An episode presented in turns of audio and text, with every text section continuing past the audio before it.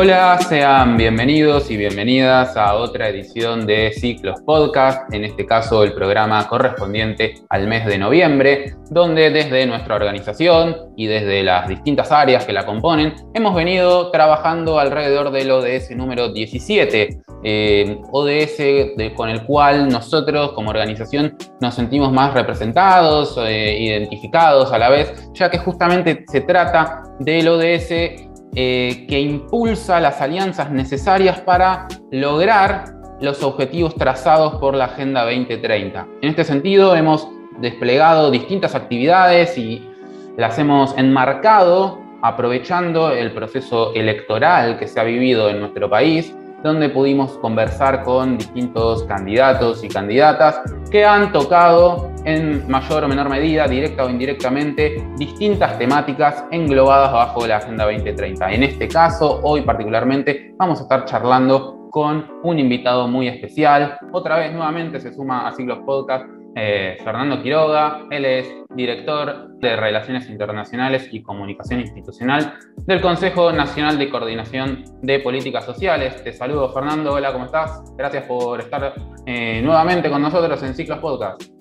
Hola, Federico. No, el gusto para mí este, volver a estar presente acá, así que a disposición para conversar un rato. Espectacular. Bueno, comenzar eh, esta entrevista eh, preguntándote, ¿no? ¿Cómo, ¿Cómo, ha sido el trabajo tuyo eh, particularmente y desde, y del Consejo en, estos, en estos años, en estos años bastante particulares y difíciles, ¿no? Por, por, una situación de público conocimiento como fue la pandemia, que bueno, afortunadamente parece que, que nos encuentra cerrando el 2021 superándola, ¿no? O de mejor manera. Sí, no, totalmente. Tal cual como decís vos, tuvimos un enemigo invisible, difícil de combatir, que fue la pandemia. Por suerte, eh, nuestro gobierno estuvo a la altura y, tomó las medidas necesarias, tanto las del aislamiento, pero también todo lo vinculado con la inversión en, temas de salud, en temas de protección social y, por supuesto, la adquisición de las vacunas y, y la campaña masiva que todavía que tenemos, tenemos por delante, que estamos terminando, digamos, con una tercera dosis y demás. Pero sí, la verdad que desafío importante asumir la gestión, una gestión, digamos, con una fuerte impronta este, vinculada con la acción, ¿no? Ustedes saben que los objetivos de desarrollo sostenible son como grandes metas internacionales, globales, que implican, digamos, mucho tiempo de trabajo para alcanzarlos. De hecho, el horizonte de cumplimiento implicaban 15 años de trabajo en, el que el mundo y los países que forman parte tenían que avanzar con las diferentes metas y los objetivos nos agarró a nosotros en 2019 asumiendo eh, el gobierno junto con el presidente Alberto Fernández y la vicepresidenta Cristina Kirchner, em, con una situación compleja desde lo social, desde lo económico y también con algunas carencias desde el punto de vista institucional. Entonces, digamos, tuvimos que hacer todo un trabajo eh, primero de articulación con los diferentes ministerios e instancias del Estado Nacional y también eh, provinciales y, y municipales y a, partir de eso empezamos a trabajar en lo que para nosotros es el plan estratégico para la implementación de la Agenda 2030 en Argentina. ¿Qué es ese plan estratégico? Es un plan que está compuesto ni más ni menos que por los 17 Objetivos de Desarrollo Sostenible, vos mencionabas el 17, pero todos son parte del plan en Argentina, el 17 quizás es el más puntual, porque es como transversal a todos, vinculado con las alianzas y demás. Y ese, y ese plan, aparte de los objetivos, tiene las metas, meta de cumplimiento. Cada objetivo tiene muchas metas. Argentina, como todos los países, prioriza algunas de las metas de las 169 metas internacionales y esas las incluye en este plan que estoy mencionando. Argentina toma de todas las metas internacionales 121 metas, tomamos 40 metas más, 41 metas más en realidad respecto de la gestión anterior, metas que están fuertemente vinculadas digamos, con una impronta de inclusión social, de acceso a derechos, de equidad y de igualdad. Por ejemplo, un solo ejemplo que es bien gráfico, creo, es cuando pensamos en el objetivo de desarrollo número 5, el de equidad de género, Argentina tomaba hasta la gestión pasada tres de las nueve metas internacionales. Hoy Argentina, este nuevo, nuevo plan, nueva matriz, incorpora ocho metas de nueve, con lo cual se ve claramente que el crecimiento, el compromiso argentino con la Agenda Internacional 2030 no es solamente cuantitativo, sino tiene un cariz cualitativo, en este caso vinculado con la igualdad de género. ¿no? Junto con las metas, obviamente, también construimos indicadores de seguimiento, tenemos 200 indicadores de seguimiento y 1050 intervenciones de políticas públicas que forman parte de este plan, que tiene entonces objetivos, metas intermedias, indicadores para monitorear si avanzamos o no y cómo avanzamos, y acciones concretas que son estas 1050 políticas públicas. Todo ese trabajo se hace conjuntamente con todos los ministerios argentinos. El Consejo de Políticas Sociales coordina el trabajo, creó una comisión este, interinstitucional para el seguimiento e implementación de la Agenda 2030, compuesta por todos los ministerios y en conjunto vamos trabajando, fuimos trabajando porque llegamos ya a un buen puerto en la construcción de este plan estratégico, donde cada ministerio obviamente define las metas vinculadas con su competencia, claramente las de salud, Ministerio de Salud y así con cada ministerio, el Consejo coordina y en conjunto tenemos ya ese, ese material que es con nos trabaja de ruta de acá hacia adelante que pueden encontrar en nuestra página que es odsargentina.gov.ar.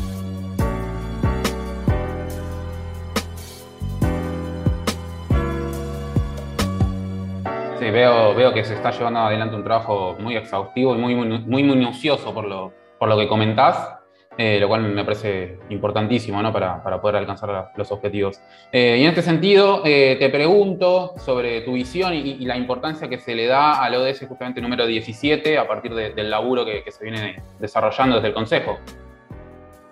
Bien, sí, Fede, ahí nos parece clave a nosotros, porque si bien nosotros como Estado Nacional concebimos que digamos, eh, el derecho al desarrollo de los pueblos está en cabeza del Estado, de manera central, ¿no? es el Estado el que debe garantizar ese derecho, y eso lo vimos, digamos, claramente durante la pandemia, ¿no? cuando el Estado se retira, cuando el Estado deja librado al mercado o a otros actores eh, la garantía de algunos derechos, sufrimos consecuencias, ¿no? lo vemos mucho en Europa, con, con, la falta de acceso a la salud, a los hospitales y demás, y entonces eh, se hizo muy, muy patente, digamos, la importancia del Estado como actor central, como articulador de políticas que tienen que ver con el desarrollo. Acá claramente hablábamos de las vacunas, pero también podíamos hablar de todas las medidas vinculadas con la protección social. Ustedes recuerdan el IFE y los ATP de 2020, que era poco para proteger el empleo y la gente que estaba cayéndose del sistema, entre otras medidas más como créditos blandos, en fin, para el sector productivo y demás. Entonces, el Estado es el actor central, pero el Estado solo tampoco puede dar respuesta a todos los problemas que incluyen, que implican, digamos, la correcta implementación de una agenda integral como es la Agenda 2030, que tiene, digamos, desde aspectos vinculados con lo ambiental, pasando por lo social, hasta aspectos vinculados con la producción y con el crecimiento económico, ¿no? Claramente creemos que el crecimiento económico es esencial para poder tener entonces recursos para poder redistribuir. Por supuesto son todas variables o dimensiones interdependientes, ¿no? No puede haber un crecimiento económico sin inclusión social porque no estamos cumpliendo con, con la agenda. En ese sentido, entonces la articulación del Estado con los actores no estatales nos parece que es esencial. Y concretamente, desde el Consejo comenzamos, digamos, un, un trabajo muy decidido en ese sentido. No solamente con todos los ministerios que forman parte del Estado, que mencionábamos recién en la comisión, sino también con todas las provincias, una articulación permanente con una red federal de provincias y una agenda después con cada provincia de manera bilateral y también con los municipios, obviamente, que tenemos un desafío enorme porque en Argentina ustedes saben que tenemos aproximadamente 2.300 gobiernos locales, con lo cual la llegada a cada territorio no es tan sencilla, ¿no? Pero fuera de lo estatal, tenemos una fuerte alianza con el Sistema de Naciones Unidas en Argentina, que tiene también la misión de trabajar con la Agenda 2030. Con ellos, digamos, tenemos diferentes esquemas de cooperación técnica y de apoyo institucional para cada una de las acciones que implementamos desde el Estado Nacional y también, decíamos, soy actores no estatales con la sociedad civil y con el sector empresarial. ¿no? Ahí nosotros, durante mm, este año básicamente, avanzamos muy fuerte con una herramienta que para nosotros es Em, esencial, muy importante, trabajosa, pero entendemos que es el camino, que son los foros locales para el desarrollo sostenible, que son instancias de participación social, comunitaria, digamos, porque es bastante amplia la participación, que lo vamos trabajando por cada territorio. Durante el 2021, desde enero, más o menos, enero-febrero, empezamos a trabajar sobre todo en municipios de la provincia de Buenos Aires, a ver cómo nos iba con la experiencia. Em, y creo que si no me equivoco, si digo que más o menos 15 foros, o sea, en 15 lugares hicimos foros en la provincia de Buenos Aires, más de una reunión por, por distrito y también lo hicimos con la provincia de San Juan, con la provincia de Chaco y con la provincia de Misiones. En esos casos lo hicimos, digamos, provincialmente, escala provincial, no sería muy, muy complejo.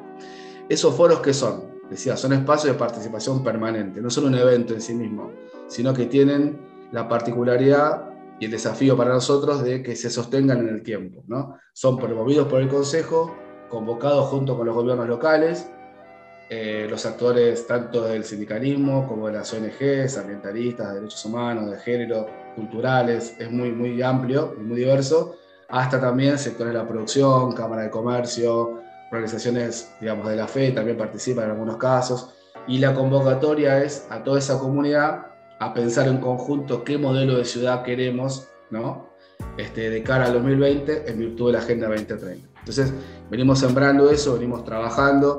Las instancias siguientes a la conformación son quizás herramientas que brindamos nosotros sobre sensibilización o capacitación sobre la Agenda 2030, formulación de proyectos, etc. Y también temáticas que parten de la demanda propia de cada foro. ¿no?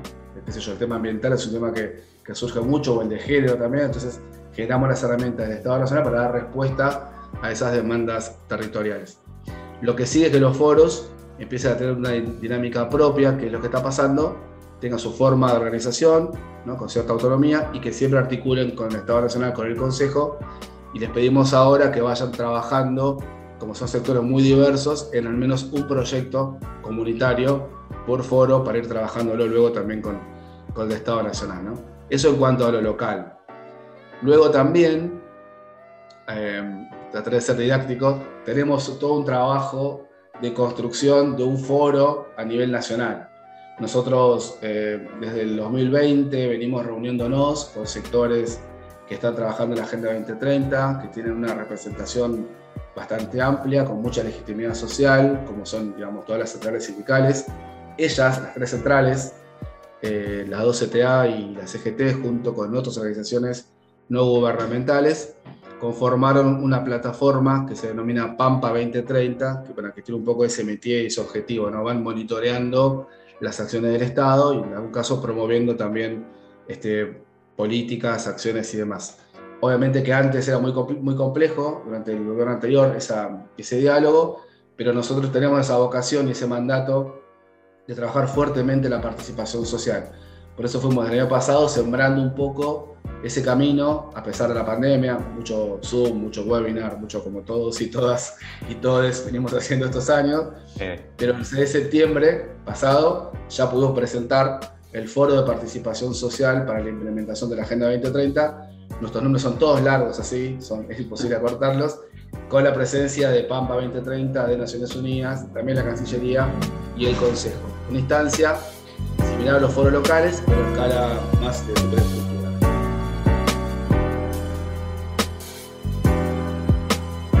celebramos este tipo de iniciativas de las cuales eh, estamos eh, en constante seguimiento desde, siglos.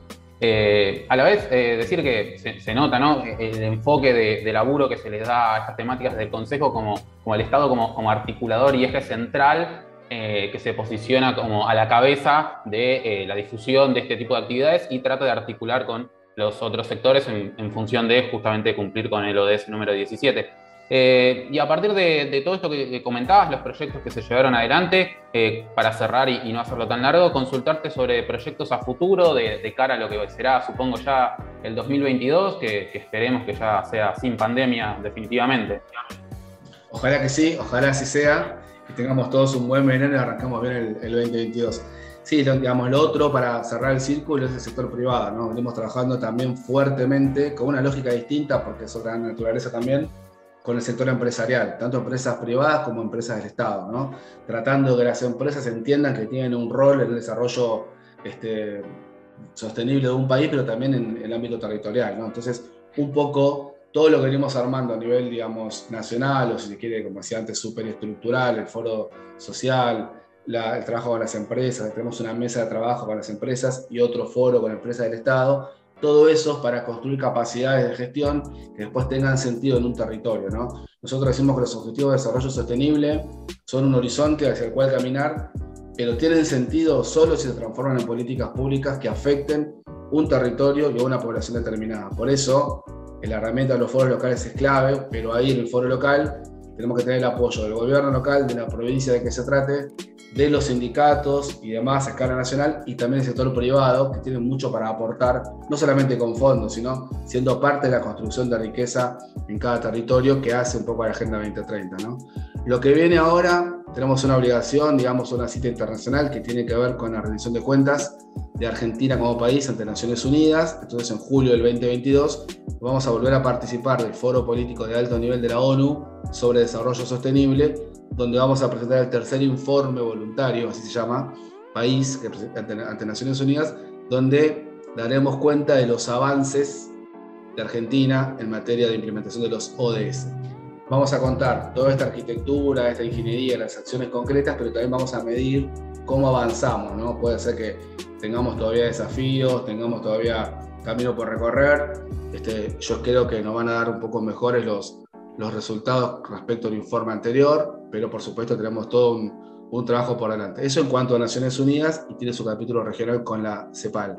Ahora también tenemos proyectado trabajar mucho más aún en términos federales y mucho más aún con esa vocación que te contaba, que les contaba, de abordaje territorial. Por eso, lo que estamos generando son estas herramientas este, que hagan que las, las, empresas, que hagan que todos los sectores tengan ganas de participar en la Agenda 2030 en cada territorio. Entonces, venimos armando talleres con empresas en, en el territorio y a eso le estamos sumando herramientas del Estado Nacional para favorecer esa participación como este, algunas políticas que son propias del Ministerio de Desarrollo Productivo para el sector privado o talleres de promoción de exportaciones con la Cancillería Argentina en cada territorio. Vamos atando entonces, construyendo escenarios que favorezcan esta relación para construir un proyecto de desarrollo local espectacular todo, todo lo que comentás. Me, quedo con, con, una cosa que, comentaste cuando, cuando respondiste a esta tercera pregunta, ¿no? que es importantísimo que, que, estas acciones puedan derivar en, políticas públicas concretas. ¿no? Me parece que, eso es lo que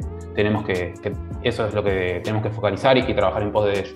Em, desde, desde, mi lugar, desde la organización, agradecerte, Fernando, por, por tu tiempo, eh, por tu por tu colaboración con, con, este podcast. La verdad estamos súper agradecidos, para nosotros fue eh, un honor contar con, con tu presencia. Eh, y bueno, y agradecerles también a, todos y a todas las que están escuchando del otro lado y, eh, invitarlos e invitarlas a que puedan escuchar el, siguiente programa, que probablemente sea el último de, este año. Así que nos encontraremos en breve. Muchas gracias a, a todos y a todas. Gracias nuevamente, Fernando. te dejo un cordial saludo. Gracias, Federico. Para mí es un gusto participar de ciclos. Cuenten conmigo y con el equipo del Consejo para lo que necesiten. Gracias a todos los que están escuchando por el interés y no se pierdan el siguiente capítulo del podcast, que es el último, dijo Federico, así que atentos ahí.